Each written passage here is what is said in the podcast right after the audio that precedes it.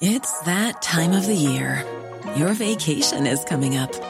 You can already hear the beach waves, feel the warm breeze, relax, and think about work. You really, really want it all to work out while you're away. Monday.com gives you and the team that peace of mind. When all work is on one platform and everyone's in sync, things just flow wherever you are. Tap the banner to go to Monday.com.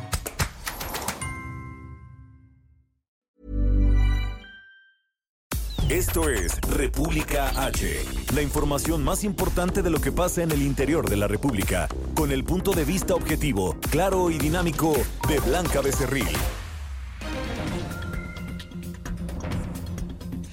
Hola, muy buenas tardes. Hoy es miércoles 11 de marzo de este año 2020. Yo soy Blanca Becerril, esto es República H, transmitiendo hoy completamente y desde San Luis Potosí, desde el Centro de las Artes, donde hace unos momentos pues estuvimos en un panel de mujeres súper importantes, empoderadas, porque se está llevando a cabo aquí la Semana de la Mujer, que por cuarto año consecutivo pues tiene una redifusora muy importante aquí en el estado de San Luis Potosí, donde ustedes nos escuchan por el 93.1 de FM todos los días, de lunes a viernes. Aquí en San Luis Potosí nos escuchan a las 8 de la noche y en toda la República Mexicana a las 12 del día. Oigan, pues, ¿qué les cuento yo de San Luis Potosí? En unos momentos más les voy a dar las estaciones donde nos escuchan en la República Mexicana, pero aquí en San Luis Potosí le comento que nos escucha por el 93.1 de FM.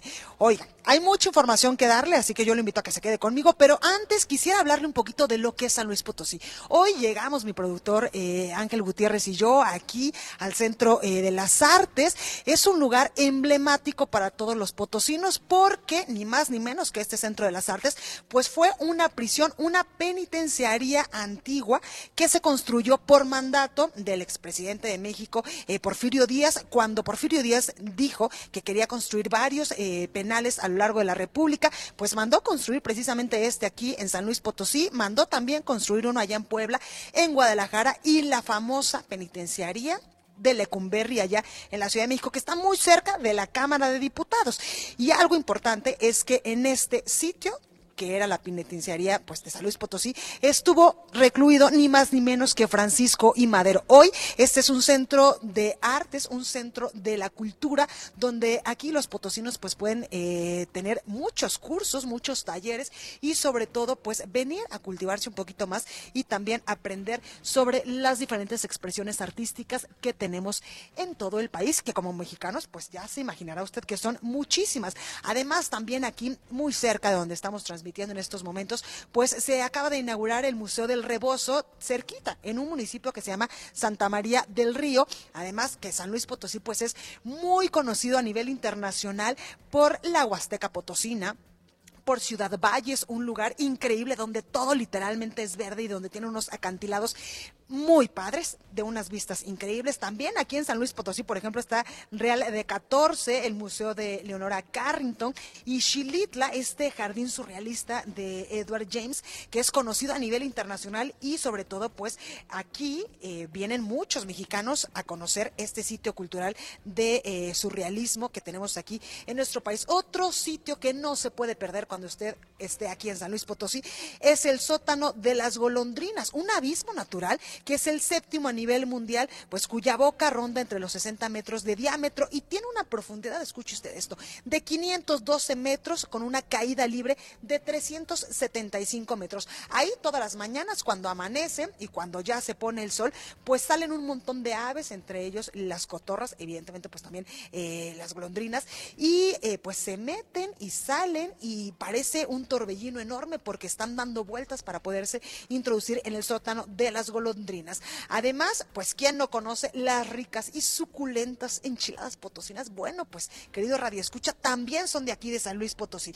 Así que, como puede usted ver, este Estado de la República tiene un montón de cosas padrísimas para todos los gustos y para todos los bolsillos que usted puede venir a conocer cuando usted quiera, cuando haya un fin de semana largo o cuando tenga usted un fin de semana que quiera compartir con su familia. Bueno, pues aquí yo le di dos o tres recomendaciones que puede usted visitar aquí en San Luis Potosí. Oiga, pero ahora ahora vamos con la información porque hay muchas cosas que contarle. Lamentablemente los casos de coronavirus en el país siguen en aumento. Se acaba de detectar uno allá en Puebla. También el presidente Andrés Manuel López Obrador habló de los bloqueos y de eh, pues esta ola de violencia que se suscitó ayer en Guanajuato y además pues desde el día de ayer dijo el presidente López Obrador pues ya están a la venta en muchos estados del país los famosos cachitos que van a rifar el avión presidencial. Así que yo lo invito a que se quede conmigo porque en los próximos minutos le voy a dar toda esta información. Recuerda que nos puede seguir en redes sociales, estamos en Twitter como arroba el heraldo de México, mi Twitter personal es arroba blanca de cerril, también en Instagram, en YouTube y en Facebook y en www.elheraldodemexico.com.mx. Ahí hay una pestañita de color azul donde usted nos puede escuchar. En la Ciudad de México nos oímos por el 98.5 de FM, en Guadalajara, Jalisco, en mi tierra, en La Perla Tapatía, por el 100.3, en Tampico por el 92.5, también en Villahermosa, Tabasco por el 106.3, el 92.1 de FM en Acapulco, Guerrero, por el 540 de AM en el Estado de México, 1700 de AM en Tijuana, Baja California, por el 101.9 de FM y 103.7 de FM en Nuevo Laredo, Tamaulipas, aquí en San Luis Potosí, donde hoy estamos súper felices de estar transmitiendo completamente en vivo desde el Centro de las Artes. Nos escuchamos por el 93.1. Además, ya nos oímos también del otro lado de la frontera, en Brownsville y también en McAllen. Sin más, ahora sí, ya no le voy a decir tanta cosa y vámonos al resumen de noticias y comenzamos. En resumen. Comenzamos con toda la información y la noche de este martes se registró un fuerte choque entre dos trenes en la estación Tacubaya del metro de la Ciudad de México. Unidades de emergencia acudieron para brindar atención. Se reportan decenas de lesionados. Escuchemos parte de lo que sucedió durante el accidente.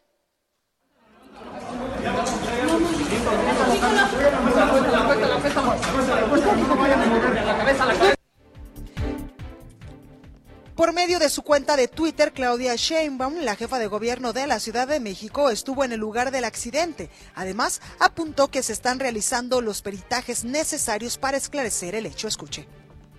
En ese momento se reportaron 41 heridos y lamentablemente una persona que perdió la vida. De estos 25 fueron atendidos de inmediato en el lugar, no ameritaron traslado a ningún hospital eh, con lesiones menores y crisis nerviosas y 16 fueron trasladados eh, a distintas clínicas, ahora les doy los nombres, y fueron trasladados por ERUM, por bomberos, Cruz Roja y por una ambulancia de la alcaldía. La bancada del Partido Acción Nacional en el Congreso de la Ciudad de México solicitará la comparecencia de la directora general del Sistema de Transporte Colectivo Metro, Florencia Serranía, tras el choque de trenes en la estación Tacubaya. La conferencia matutina, en la conferencia mañanera del presidente de México, Andrés Manuel López Obrador, afirmó que los bloqueos y autos incendiados el día de ayer en varios puntos de Guanajuato no fue una reacción por haber eh, tratado de defender al líder guachicolero José Antonio Yepes Ortiz, alias El Marro, sino que fue un acto propagandístico de grupos de la delincuencia organizada por recientes detenciones en el estado. Escuche. Fue un acto de reacción de grupos de la delincuencia, por cierto, aparatoso, publicitario, propagandístico, pero sin mucha base social. Ya no es lo de antes. Y eh, afortunadamente no pasó a mayores. Nosotros estamos, eh, atendiendo de manera especial Guanajuato. En entrevista con mis compañeros Sergio Sarmiento y Guadalupe Juárez, el señor Inocente Hernández, esposo de la señora Marina Sánchez, la cuarta víctima del medicamento para hemodiálisis llamado hemaparina sódica, explicó que son ya 18 personas que han fallecido por medicamentos contaminados en el hospital de Pemex en Villahermosa, Tabasco, y que los familiares buscan reunirse para exigir que se haga justicia. Sí, sí, sí, lo, vamos a ordenar. Este, todos los, familiares de los fallecidos que van 17 y anoche murió, falleció otro, son 18, don Abelamar, son 18, mentira que son 3 o 4, no, son 18 que van fallecidos. Y lo vamos a reunir y que queremos que le aplique la ley al director. En otros temas, los gobernadores panistas de Guanajuato, Diego Sinué, de Tamaulipas, Francisco Javier eh, García Cabeza de Vaca, de Chihuahua, Javier Corral y de Aguascalientes, Martín Orozco, firmaron con el gobierno federal un convenio de no adhesión al Instituto de Salud para el Bienestar, el INSABI. En información internacional, el director general de la Organización Mundial de la Salud, Edros Adrom, ha informado que tras los elevados casos de contagio del nuevo coronavirus se ha pasado a calificar de pandemia el brote de este virus en el mundo. Escuche. WHO has been assessing this outbreak around the clock and we're deeply concerned both by the alarming levels of spread and severity and by the alarming levels of inaction. We have therefore made the assessment that COVID 19 can be characterized as a pandemic. La nota del día. Comenzamos con toda la información, como le comentaba, transmitiendo hoy total y completamente en vivo desde el Centro de las Artes aquí en San Luis Potosí, donde nos escuchamos por el 93.1 de FM, allá en la Ciudad de México 98.5 de FM. Y yo le comentaba al inicio de este espacio informativo que en la tarde de ayer en eh, Guanajuato se vivió una tarde violenta y es que se registraron bloqueos en más de 15 puntos carreteros de manera simultánea en la región de El Bajío. Gabriela Montejano nos tiene más detalles. Gaby, adelante. ¿Cómo estás? Hola, ¿qué tal? Muy buenas tardes. Pues así es, vehículos incendiados, neumáticos quemados, estrellas pinzallantas y bloqueos en más de 15 puntos carreteros se registraron de manera simultánea en la región Laja Bajío. Después de las 2 de la tarde de este martes, los municipios de Celaya, Juventino Rosas, Villagrán, Salvatierra, Comonfort, Cortázar y Salamanca se vieron rodeados por una serie de incendios provocados de manera estratégica. Trailers, camionetas, autos sedán y vehículos de todo tipo que en suma eran alrededor de 25 fueron consumidos por el fuego, mientras las autoridades dividían a sus elementos para atender cada punto de bloqueo.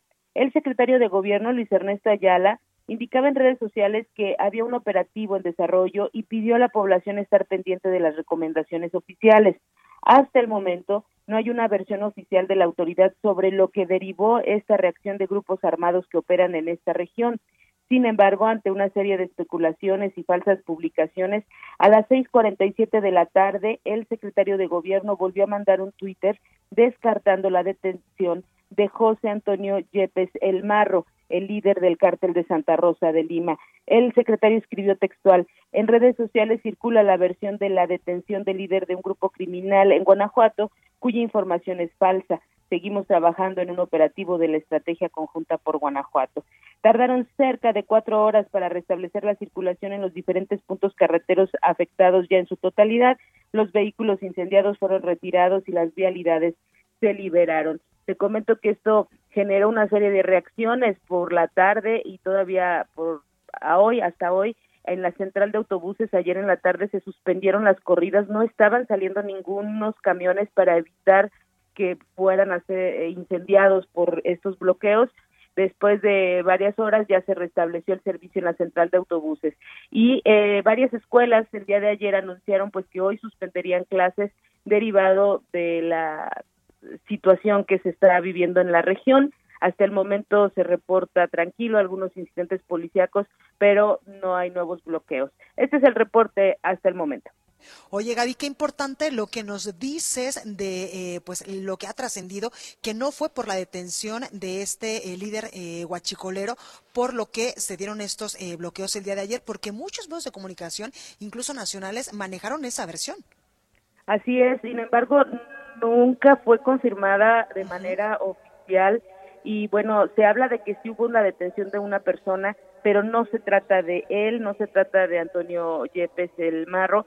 Hay varias versiones que surgen, sin embargo, no ha habido ninguna información más precisa sobre eso, pero sí fue importante el Twitter que mandó el secretario porque eso como que dio ha sido la única figura oficial que salió a decir algo, ¿no? Por lo menos para calmar las aguas que ya de por sí estaban revueltas. Exactamente, pues ahí lo tenemos Gaby, gracias por esta comunicación. Muy buena tarde. Bueno, y al respecto, hoy el presidente Andrés Manuel López Obrador tocó el tema en su conferencia matutina y él decía que la violencia del día de ayer allá en Guanajuato fue un acto propagandístico de la delincuencia organizada. En conferencia de prensa esta mañana, pues informó a los guanajuatenses que el gobierno está trabajando coordinadamente para garantizar la paz y la tranquilidad en la entidad. Escuchemos parte de lo que decía el presidente López Obrador sobre este tema de Guanajuato. Fue un acto de reacción de grupos de la delincuencia, por cierto, aparatoso, publicitario, propagandístico, pero sin mucha base social.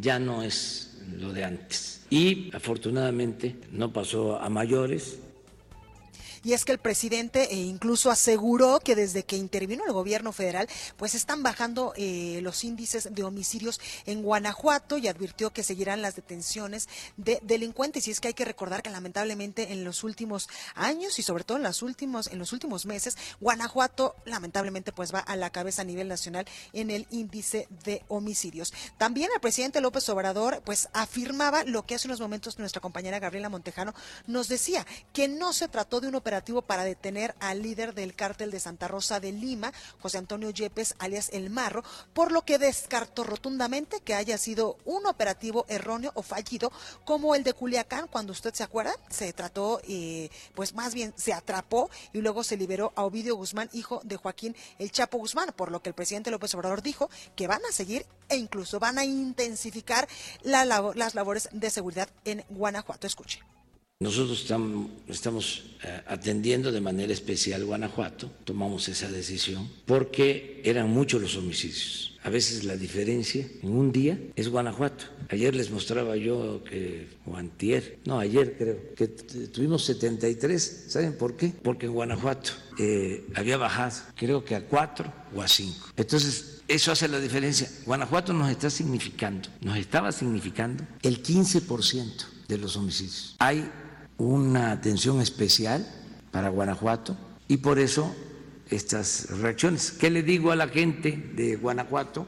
Que es también muy importante, a todos, que estamos actuando, hay elementos suficientes, más que en ningún otro estado de la Guardia Nacional, se está trabajando de manera coordinada, está trabajando el ejército, está actuando la Secretaría Marina, la Guardia Nacional. Se está avanzando, poco, pero se está avanzando y es que diferentes instituciones educativas, desde universidades hasta de educación básica, decidieron suspender clases luego de la serie de bloqueos y hechos violentos registrados este martes allá en Guanajuato. Y otro tema que ha dado eh, pues mucho de qué hablar y que hemos eh, pues platicado en innumerables ocasiones aquí en el Heraldo Media Group y aquí en República H, por supuesto, ha sido el tema de los cachitos de estos billetes de lotería que pues ya están costando 500 pesos para la rifa del avión presidencial. Sobre esto el presidente Andrés Manuel López Obrador y también el director de la Lotería Nacional, Ernesto Prieto Ortega, anunciaron la primera etapa de venta de boletos para el sorteo del equivalente al valor del avión presidencial, pues la cual contempla 64 ciudades del país en 29 estados de la República. Y es que desde el día de ayer, martes 10 de marzo, pues ya se comenzaron a vender los cachitos del avión presidencial. Escuche. Los premios serán pagados en la Ciudad de México por la Lotería Nacional. Para este sorteo no se aplica el reintegro en forma general, porque son 6 millones de números.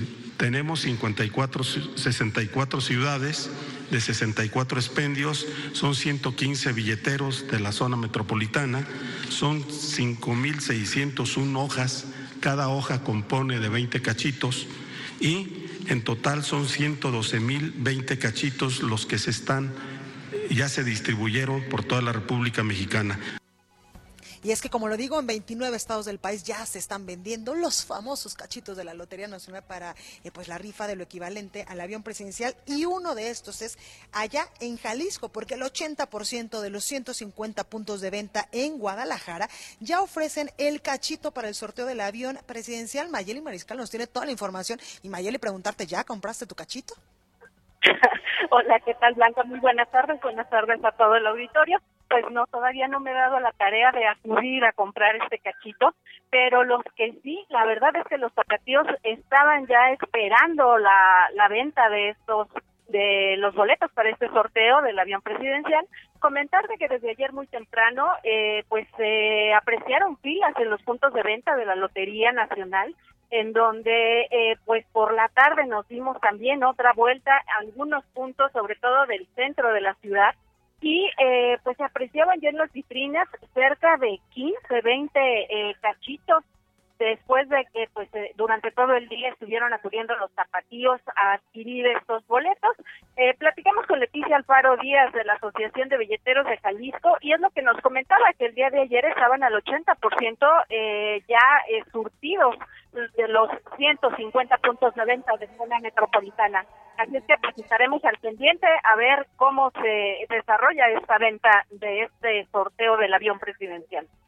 Pues ahí lo tenemos, Mayeli Mariscal. Mucha suerte para las personas de Guadalajara, para mis compatriotas, para mis paisanos. Ojalá se lo ganen por allá, por lo menos uno. Pues sí, ya estaremos al pendiente a ver cuántos ganadores salen de aquí de la Perla Tapatío. Oye, Mayeli, y si tú te ganas uno, invítame, aunque sea una tortita ahogada, por favor. Claro que sí, hasta una carne en su jugo blanco. Tú eres de las mías. Muy bien, Mayeli, gracias por esta comunicación. Hasta luego, buenas tardes. Buenas tardes. Expo Antaria Alimentaria a México 2020. Consolida alianzas y negocios el 31 de marzo, primero y 2 de abril. Presenta. Recorrido por el país. Bueno, y en temas no nada amables, el tema de eh, pues los contagios de, corona, de, coronavirus, de este virus que se ha propagado lamentablemente ya por muchos, muchos eh, países del mundo, llegó a nuestro país desde hace eh, pues algunos días y hasta el momento pues se tenían siete casos confirmados en varios estados del país, todos ellos importados, como lo ha dicho el subsecretario Hugo López Gatel, y lamentablemente el día de ayer se dio nueva, nueva información sobre el tema. Y es que la Secretaría de Salud de Puebla reportó la presencia de un portador asintomático todavía del coronavirus allá en la entidad.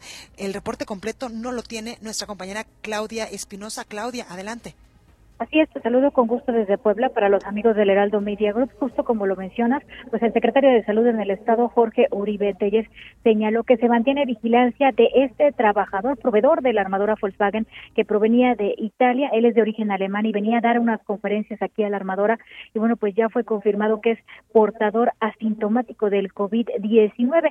Se encuentra bajo observación en un hospital eh, privado aquí en la ciudad de Puebla, en lo que se desarrolla pues este periodo de 14 días para ver pues si se da algún síntoma ya de la enfermedad. Por el momento se mantiene esta situación y de acuerdo a lo que menciona el funcionario estatal, pues es muy baja la posibilidad de que pudiera haber contagiado a alguien. Sin embargo, hay 40 personas más cercanas a él en la planta armadora Volkswagen que también ya han sido localizados y se encuentran pues, realizando las pruebas pertinentes ante este virus. Hay que recordar que de forma adicional, pues hay 40 integrantes de un ballet folclórico que estarían llegando este día a la Ciudad de México provenientes de Italia y que bueno, pues serán captados allá por las autoridades de la Secretaría de Salud de Estado. Se les hará una nueva revisión ninguno ha presentado síntomas hasta este momento y bueno, serán trasladados de la Ciudad de México a Puebla por autoridades del gobierno del estado para llevarlos a sus viviendas y de esta forma pues garantizar que no estén contagiados. Hasta el momento ese es el panorama. De acuerdo a las autoridades, pues se mantiene la alerta en la etapa 1, pero eh, pues están vigilando todos estos casos. La información desde Puebla. Pues ahí lo tenemos, Claudia. Cuídate tú también mucho. Estaremos muy pendientes y bueno, informando cuando lleguen estos chicos que hasta el momento, repito, no tienen ningún síntoma. Pues ahí lo tenemos. Gracias, Claudia. Muy buena tarde. Gracias. Y también la Secretaría de Salud de aquí, de San Luis Potosí, prevé que en los próximos días aumente el número de casos en México y contempla ya por ello la cancelación de actividades masivas durante la Semana Santa. Pepe Alemán nos tiene los detalles. Pepe, ¿cómo estás? Muy buenas tardes, Blanca Becerril. Gusto en saludarte. Efectivamente, ayer eh, el director de Salud Pública de los Servicios Estatales de Salud, Miguel Ángel Utzou, eh, fue cuestionado acerca de el avance del COVID-19 y eh, el periodo de asueto que se aproxima. Fundamentalmente tenemos aquí en San Luis Potosí, bueno, parajes eh, huastecos, tenemos dos pueblos mágicos, pero digamos que el evento eh, grande es la procesión del silencio. El funcionario de salud aceptó que está ah, ante el diagnóstico que tienen la posibilidad latente de que él le llamó se implementen acciones de que no haya eh, eventos masivos. Esta es la, digamos, la joya de la corona de los eventos de Semana Santa. De hecho, se desarrolla el Viernes Santo por el centro histórico de la capital y pidió no adelantar vísperas, pero no dejó, eh, no descartó que sea una medida extrema para evitar, sobre todo, el contagio rápido en la entidad potosina. Eh, Blanca, eso fue lo que sucedió respecto a la Secretaría de Salud. También en temas de salud, ayer eh, se dio a conocer, se descubrió un brote de tuberculosis en el penal de La Pila. Dos internos, uno de aproximadamente 30 años, otro de 50, fueron llevados al Hospital Central. Eh, también el doctor Miguel Ángel Lutzow de la Salud Pública de los eh, Servicios de Salud confirmó ese brote de tuberculosis. Mm, mencionó que están aislados, que están bajo tratamiento, aunque sí es altamente contagioso. Estaremos al pendiente de cómo evoluciona ese tema, Blanca. Por supuesto, Pepe, muchas gracias por esta información y a cuidarse todos los potosinos. Claro que sí. Gracias, gracias Pepe. Y vamos ahora hasta eh, Villahermosa, Tabasco, porque durante la tarde de este martes se registró la muerte de la que sería la cuarta víctima de hemodiálisis contaminada allá en la clínica de Pemex. Y es que, eh, pues, el día de ayer eh, Pemex ya ha reportado el fallecimiento de un quinto paciente afectado por producto contaminado. Toda la información la tiene nuestro compañero Armando de la Rosa. Armando, adelante. Así es, Blanca, como tú ya lo mencionas, pues bueno, pues una mala noticia para todos los tabasqueños. Ayer en la ciudad de Villahermosa, pues se reportó el cuarto y quinto fallecimiento de los pacientes que se encontraban eh, hospitalizados en la clínica de Pemex. Eh, la primera, bueno, eh, la primera defunción del día de ayer, quien sería la cuarta paciente, pues sería la señora Marina eh, Sánchez, quien pues bueno, pues este falleció precisamente a causa de que le suministraron una heparina contaminada y de hecho su marido pues este denunció ante la Fiscalía General del Estado el caso de negligencia y denunció también ante los medios de comunicación que él sabía que había productos contaminados y caducados dentro de la clínica y que hizo el esfuerzo incluso de comprar él personalmente la medicina para que se la aplicaran a su esposa y no le pusieran un medicamento contaminado. Sin embargo, los médicos de Pemex hicieron caso omiso y le suministraron esta heparina a través de una hemodiálisis que resultó pues bueno pues fatal para su esposa quien falleció ayer minutos después de las 3 de la tarde. Por otra parte, ya entrada la noche del mismo día de ayer se reportó también la el fallecimiento del que sería el quinto paciente, el señor eh, Feliciano García, de 77 años de edad, quien, quien murió después de las 9 de la noche, y pues sus familiares este, no acudieron a levantar como tal una denuncia, pero sí denunciaron ante los medios de comunicación el fallecimiento y actualmente lo están velando. Entonces, pues hablamos de cinco personas fallecidas ya por este tema de la heparina contaminada en la clínica de Pemex en la ciudad de Villahermosa, y hasta el momento, pues, esta empresa productiva del Estado lo único que ha hecho, pues, es este eh, mandar comunicados a través de sus cuentas de redes sociales como tal, y el director de la clínica, ni el director de servicios médicos, ni el propio director general de Pemex, Octavio Romero Oropesa, pues han ofrecido una rueda de prensa, una declaración a los medios de comunicación, solamente se han manejado a través de un hermetismo total y mandando boletines. Esta es la información, mi estimada Blanca. Pues ahí lo tenemos Armando de la Rosa en un tema tan complicado, como que nada más se manejan por boletines? Pues sí, efectivamente, o sea, parecería ilógico que un tema que ha trascendido las barreras del Estado, que ya está precisamente eh, muy fuerte en los medios nacionales, pues no hay nadie que quiera dar la cara, que quiera eh, hablar con los medios de comunicación, con los familiares, solamente se ha manejado a través de boletines, no hay nadie, eh, ningún directivo de la, del hospital que haya salido a dar la cara hasta el momento. Pues lamentable ahí el llamado para que nos den información. Armando de la Rosa, gracias. Gracias a ti y sigo al pendiente con la información. Perfecto, gracias. Amplio abanico de oportunidades en proveeduría nacional e internacional para el sector restaurantero que incentiva a sus clientes. Lo esperamos en Expo Antad Alimentaria México 2020, 31 de marzo, 1 y 2 de abril en Guadalajara. Informes al 5555 809900 y en expoantad.com.mx. Expo Antad Alimentaria México 2020. Consolida alianzas y negocios el 31 de marzo, 1 y 2 de abril. Presentó. Saca puntas. Pan. De pronóstico reservado, el pleito que se va a armar en la Acción Nacional por el supuesto espionaje a sus senadores. Nos explican que los micrófonos hallados en sus oficinas están ahí desde el 2012, cuando se inauguró la actual sede, lo que significa que no es espionaje, sino grilla entre los propios albiazules Damián Cepeda y Xochil Gálvez. Nos cuentan, son de los más ruidosos.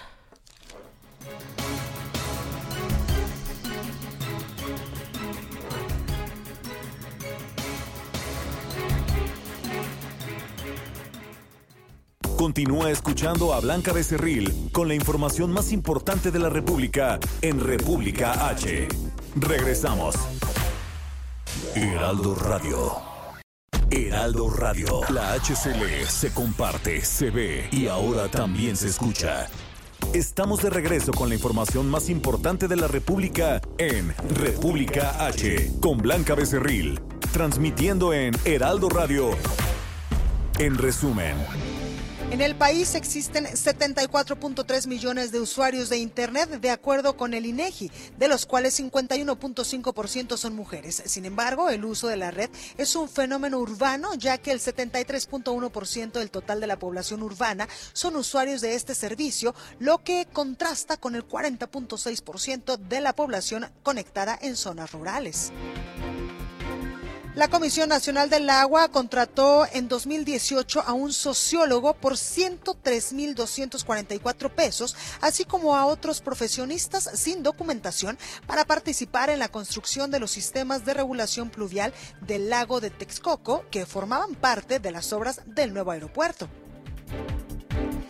El síndrome de alienación parental que destruye los vínculos familiares con algunos de los padres y afecta a niños de personas divorciadas se ha disparado en la última década en Guadalajara, Jalisco. De acuerdo con el reporte del Consejo Ciudadano para la Seguridad y Justicia, la trata de personas en Puebla ha disminuido su incidencia en 67% en el periodo de enero del 2019 a enero del 2020 y se mantiene en el octavo lugar a nivel nacional.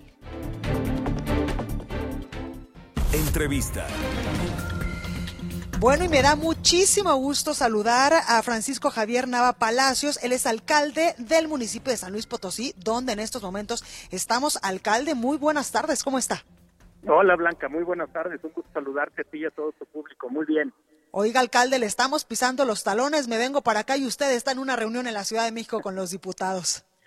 Sí, Blanca, fíjate que estamos en una, en, en una reunión bien interesante sobre el papel de los municipios en México es una iniciativa que presenta una iniciativa de reforma constitucional que presenta el diputado Porfirio Muñoz Ledo.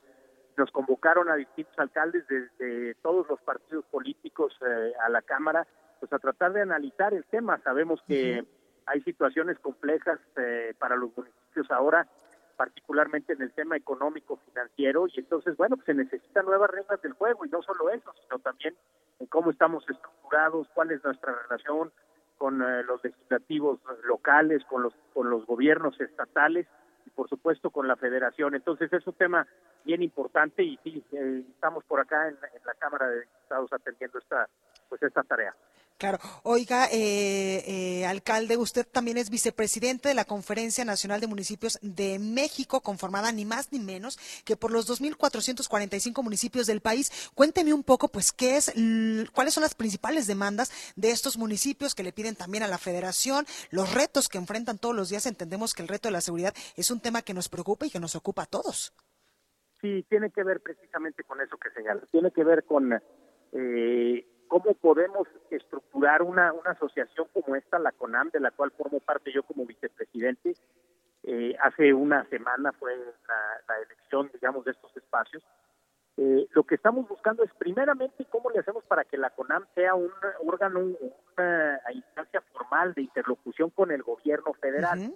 Porque vemos, por ejemplo, la CONAGO, que es la Conferencia Nacional de Gobernadores, que hay un esquema de trabajo y de coordinación pues muy puntual, pero la CONAM, digamos que estas asociaciones de municipios de México no tenemos el mismo estatus. Eso no puede ser. Finalmente, donde ¿cuál es el sustento de, digamos, de, de, la soberanía nacional? Pues son los municipios. De estas eh, demandas existentes permanentemente, donde se resuelven es en lo local, meramente local. Entonces, sí tenemos que dar esa batalla. Estamos buscando que se eleve, digamos, de rango el que tienen estas asociaciones de municipios y poder tener una interlocución directa. ¿Para qué? Para poder pelear lo que tú dices, Blanca, exactamente. Para poder pelear una modificación en la ley de coordinación fiscal, por ejemplo. Solamente cuatro centavos de cada peso llegan a los municipios del gasto federal. O sea, lo que hay de presupuesto a nivel nacional va a ser gastado por la federación, solamente cuatro centavos de cada peso van a los municipios, 16 centavos a los estados y 80 a la federación. Eso a nosotros nos parece que es desproporcionado porque donde se genera pues es precisamente en territorios municipales. Entonces tiene que haber un nuevo trato, tiene que haber nuevas reglas y no solo eso, tiene que discutirse el tema de la seguridad pública, tenemos que estar muy conscientes de las atribuciones que tiene cada eh, entidad municipal. Eh, hay, hay algunos temas complejos que están controvertidos, incluso ante la Suprema Corte, porque se les deja muy poco margen de maniobra a los municipios para llevar a cabo sus eh, facultades. Entonces, todo eso, Blanca, es, es esta gran discusión la CONAM es esta asociación, como bien dices, de casi los 2.500 municipios del país. Y vamos a estar dando la pelea. Aquí lo que tenemos que hacer es levantar la voz, estar también cerca, por ejemplo, de estas instancias como la Cámara de Diputados, del Congreso de la Unión, el Senado y la Cámara son fundamentales en este proceso, pero sí tenemos que tener apertura por parte del gobierno federal en una nueva relación en donde todos salgamos ganando. Oiga, alcalde, ¿en qué se está trabajando aquí en San Luis Potosí? Pues mira, Blanca, estamos dándole muy fuerte, tenemos temas de infraestructura, llevamos en lo que va de la administración eh, cerca de 300 obras de infraestructura, ya sea vial, educativa, hidráulica, nos hemos metido muy fuerte, tú te podrás dar cuenta, luego nos eh, reclama la gente y con justa razón que la ciudad está un poco volteada. Bueno, pues tenemos que hacerlo. Les pedimos una disculpa a, todos los habitantes de la capital, pero tenemos que transformar San Luis porque estaba en una situación muy compleja de deterioro en infraestructura y, en otros aspectos. Estamos avanzando en temas de desarrollo social, Blanca, muy, metidos en los temas en donde se, se dejó de lado a la ciudadanía en cuanto a que es parte fundamental del cambio, del trabajo, del, del sustento, digamos, de una sociedad que participa. Entonces traemos programas sociales bien interesantes, apoyamos a, con becas a, a niños, a madres, eh, digamos, o jefas y jefes de familia, adultos. Tenemos más de 20 mil programas de apoyo que están siendo, bueno, pues entregados a través de una tarjeta. Fíjate lo que hicimos, bancarizamos a todos estos 20 mil beneficiarios de los programas para que no hubiera corrupción, para que supiéramos exactamente dónde se está depositando el recurso, para que no existan intermediarios. Tenemos que acabar con la clientela política ese es uno de los temas que nosotros nos dedicamos plenamente a ello. Y vienen temas bien interesantes también, porque estamos nosotros buscando eh, en, licitaciones públicas que están ahorita corriendo, que se logre eh, recuperar, sí, bueno, renovar 50 mil luminarias para todo el municipio de San Luis Potosí. Salimos de un esquema que era muy oneroso, que no le servía a la ciudad por más de 1.300 millones de pesos.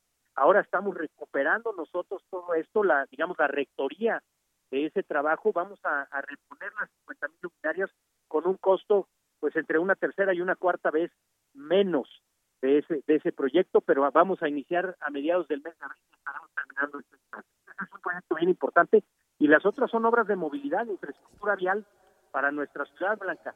Son avenidas, eh, puentes superiores vehiculares y muchas obras de infraestructura que conjuntamente con el gobierno del estado estaremos pues cerca de 400 millones de pesos que creemos que son grandes obras que van a quedar para beneficio de la gente y de la mejoría en su calidad de vida tenemos eh, Javier Nava Palacios, presidente municipal de San Luis Potosí. Luego ya nos echamos otra platicada porque además tú eres uno de los principales eh, pues que van a la contienda en el 2021 para ser gobernador. Ya luego nos contarás de eso.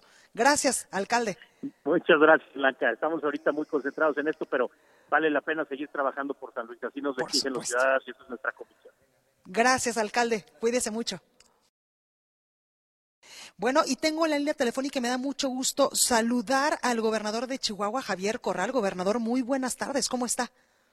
Muy bien, Blanca. En primer lugar, eh, yo quiero expresar que tengo mucho gusto también en platicar contigo y con motivo del 8 de marzo, felicitarte por la profesional de la comunicación en la que tú te has consolidado. Me da mucho gusto ver tu desempeño y tu ascenso en este sector tan importante. Gobernador, muchas gracias. Es que usted me conoce desde que lo andaba correteando allá en la Cámara de Senadores. Es que he visto una meteórica carrera muy consolidada y la verdad como un referente muy importante de, de, rigor periodístico y por eso te felicito. Gobernador, muchísimas gracias. Oiga, y en temas realmente importantes. Ayer firmaron ya con el gobierno federal un convenio de no adhesión al INSABI. Cuénteme en qué quedaron. Es un convenio de coordinación, pero como estados no adheridos. Aguascalientes, Tamaulipas, eh, Guanajuato y Chihuahua. Nosotros vamos a mantener eh, eh, la operación y el control del sistema estatal de salud. Nos haremos cargo de la población abierta que no tiene seguridad social. Vamos a cumplir con los objetivos de la reforma a la Ley General de Salud que establece un nuevo modelo de atención gratuito y también de calidad. Y la coordinación con el gobierno federal continuará. Vamos a seguir siendo sujetos del Fondo de Aportaciones a la Salud, lo que antes se constituía en el Fondo del Seguro Popular, y tendremos un reto indiscutible los estados que mantenemos la operación del servicio de avanzar en la cobertura, en la calidad del servicio y, por supuesto, continuar con la infraestructura, el equipamiento, pero lo haremos bajo nuestro eh, control, porque el resto de las entidades federativas Blanca han aceptado el modelo de recentralización eh, de sus hospitales, clínicas, unidades de salud, centros de salud, del personal, etcétera, a la federación. Eh, nosotros, después de un largo estudio, análisis, viendo también el tiempo que resta de la administración, eh, consideramos conveniente por ahora no jugar ningún riesgo innecesario en un tema que es tan delicado, que es tan sensible, pues en el que se dirime ni más ni menos la vida de una persona y, nosotros traemos muchos proyectos de infraestructura en marcha, eh, traemos un proceso de consolidación en el sistema de salud. A nosotros, Blanca, nos dejaron hecho garras el sistema de salud. Las cuentas de los eh, institutos de salud en ceros, con equipo de mala calidad, el abasto de medicamentos en sus peores niveles. Hemos hecho un gran esfuerzo, hemos hecho un gran eh, trabajo de reorganización, de saneamiento de las finanzas. Voy a darte un dato para que tengan una idea de lo que hemos hecho. Recibimos el sistema de salud con una deuda de proveedores por 1.716 millones de pesos. Actualmente estamos cercanos a los 400 millones. hemos venido abatiendo eh, eh, la deuda, pero además equipando. Hemos hecho un equipamiento y entre infraestructura y equipamiento por más de 583 millones de pesos en el Estado en lo que va nuestra administración. Traemos en este momento proyectos de infraestructura muy importantes, eh, un nuevo hospital de ginecobstetricia en Parral, la remodelación del Hospital General de Camargo, la remodelación y rehabilitación del Hospital General de Ojinaga, un nuevo centro de salud en Ciudad Juárez, un centro de salud regional en Casas Grandes. Estamos eh, en el proceso de construcción de dos centros de tratamiento oncológico en el estado, uno en Ciudad Juárez, otro en Chihuahua. O sea, traíamos muchas cosas incluso abiertas que eh, no nos permitían dar el paso de la adhesión. Yo espero que esta posición nuestra se entienda, se comprenda, lo hemos hecho con razones, eh, creemos que podemos cubrir, eh, Blanca, el reto y si, si el gobierno de la República, si el gobierno federal se encarga en Chihuahua de mejorar el ISTE, el Seguro Social, el IMSS Bienestar, nosotros nos encargamos de lo demás y todo Chihuahua sale ganando. Totalmente. Ahí, eh, gobernador, porque lo principal es la salud de todos los, de todas las personas que viven en Chihuahua y algo importante es que se pudo llegar a un buen acuerdo, un buen convenio con el gobierno federal y ahí están, usted lo ha dicho, los argumentos que valen y valen mucho de por qué, pues, hacer esta pequeña modificación eh, en el sistema de salud. Así es, vale la pena que eh, se vea que cada estado tiene sus particularidades, sus características, sus necesidades y esfuerzos. Y bueno, nosotros también hemos avanzado y estamos avanzando en el sistema de basificación del personal de salud. A la fecha llevamos 613 eh, personas basificadas en el Instituto Chihuahuense de la Salud. He ofrecido que al término del 2020 habré basificado a todo el Ichizal y luego también servicios de salud coordinados, lo que antes eran servicios federales de salud, hemos anunciado un incremento progresivo salarial mensual para ir mejorando las condiciones laborales. Entonces, realmente eh, sí estamos en un plan eh, integral, eh, pero el gobierno federal ha tenido la disposición, la receptividad. Yo espero que el ánimo también de comprender esta circunstancia y que trabajemos juntos porque tenemos un amplio campo de convergencia para trabajar en objetivos comunes en materia de salud. De hecho, nosotros le brindamos muchos servicios al, al ISTE, al Seguro Social. En Chihuahua eh, se subrogan por parte de instituciones federales muchos servicios al sistema estatal, lo podemos seguir haciendo. En fin, eh, vamos a seguir trabajando juntos, aunque delimitando el ámbito de responsabilidades. Pierre Corral, muchas gracias por esta comunicación y mucha suerte. Gracias, Blanca, y de nueva cuenta, un placer saludarte y, y platicar contigo. Gracias, gobernador, que esté muy bien. Hasta luego. Hasta luego. El análisis. Bueno, pues como yo le comentaba, estoy en este maravilloso estado que es San Luis Potosí y me da mucho gusto tener aquí en el Centro de las Artes, donde estamos transmitiendo totalmente en vivo República H, a María Alejandra Mendoza Araiza y ella es ni más ni menos que la mujer potosina del año. Ella es licenciada en Educación Artística, bailarina, coreógrafa y actriz, entre muchas otras cosas, y también activista por los derechos humanos. María Alejandra, Alejandra, como le decimos, gracias por estar esta tarde con nosotros. ¿Cómo estás? Pues muy bien y muy agradecida también de poder estar aquí en esta plataforma contigo. Oye, Ale, cuéntame lo difícil o lo fácil que ha sido para ti, pues llegar hasta donde estás, porque además de ser bailarina, coreógrafa y en mil cantidad de cosas, también eres una activista. Así es. Pues no ha sido fácil, pero hay que decir también que ha sido bastante gratificante. Este, porque bueno, yo eh, decidí dedicarme a la danza contemporánea por iniciativa propia. En mi casa no me apoyaban mucho, pero decidí que por ahí me iba a ir. Y este también eh, descubrí de que a partir de las artes escénicas, específicamente de la danza, podía yo también eh, hacer una especie de denuncia y de concientización de ciertas este, temáticas y problemáticas que atañen fundamentalmente a las mujeres. Aunque, digamos, este, sí yo tengo un interés en general de, de pues, de las situaciones sociales, pero sí me ha interesado en particular la perspectiva de género. Oye, Ale, y también la importancia que platicábamos hace unos momentos en un foro en el que estuvimos aquí con, eh, pues contigo y también con otra mujer súper importante aquí en San Luis Potosí en los medios de comunicación, la importancia de inculcar también a los, a los niños, a las niñas, el amor por el arte, por la danza, por las expresiones eh, artísticas, por la cultura, para también eh, pues alejarlos lo más posible de la delincuencia organizada, del narcotráfico y de todas estas cosas que pues lamentablemente muchos muchas veces eh, se acercan a los jóvenes y ahí es cuando se pierde todo. Así es.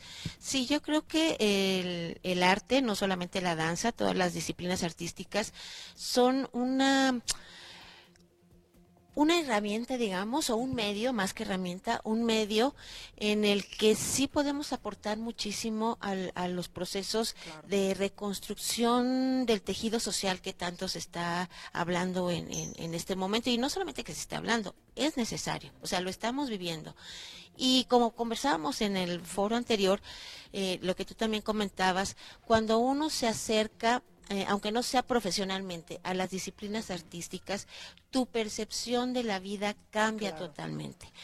Eh, yo estoy convencida porque me ha tocado trabajar con distintas comunidades. Por ejemplo, he trabajado con población migrante, he trabajado con personas privadas de la libertad y he descubierto que justamente la acción artística o la acción creativa, porque digamos a lo mejor eh, el arte ya requiere de, otros, de otra preparación, de otra construcción estética, pero digamos la experiencia creativa es fundamentalmente humana. Claro. Entonces, eh, cuando tú te enfrentas con estas personas que viven esta condición de vulnerabilidad y que a través de este ejercicio eh, creativo, lúdico, está el ser humano está el niño, está el juego.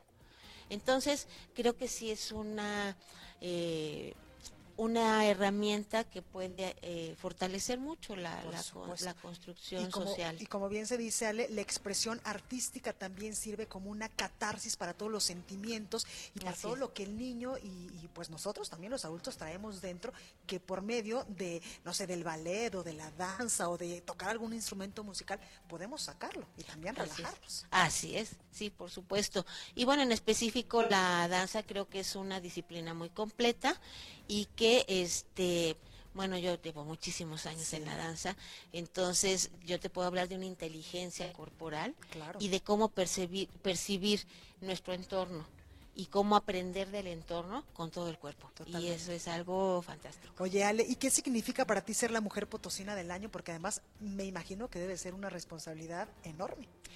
Pues fíjate que sí, porque mira, por un lado, este, creo que es un oxígeno, porque uno cuando está en esta práctica de las artes este, escénicas, pues es difícil, siempre hay que estar luchando por abrirse campo. Claro. Y más cuando estás trabajando sobre las temáticas sociales.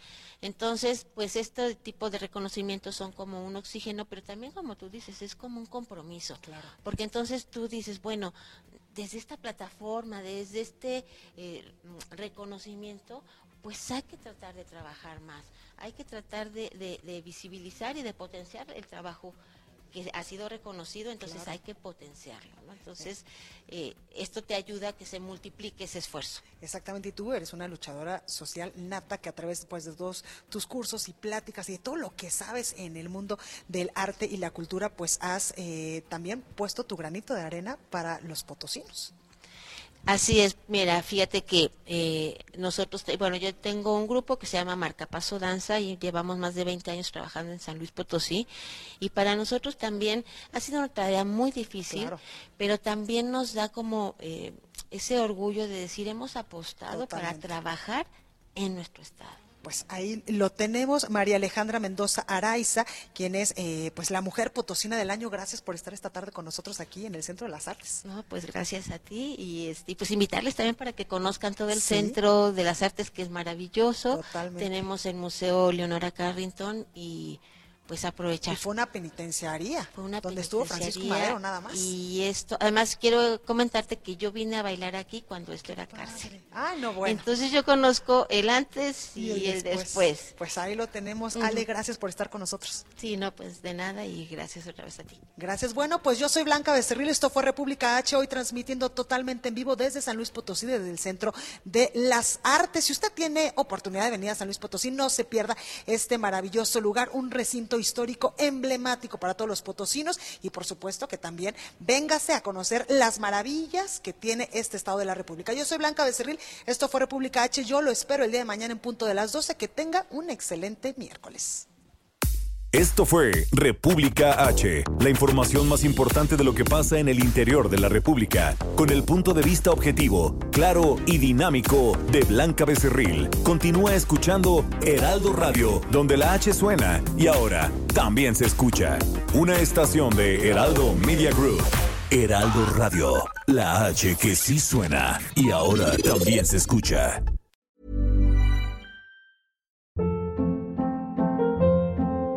Hold up. What was that? Boring. No flavor. That was as bad as those leftovers you ate all week. Kiki Palmer here, and it's time to say hello to something fresh and guilt-free. Hello Fresh. Jazz up dinner with pecan-crusted chicken or garlic butter shrimp scampi. Now that's music to my mouth. Hello Fresh. Let's get this dinner party started. Discover all the delicious possibilities at hellofresh.com.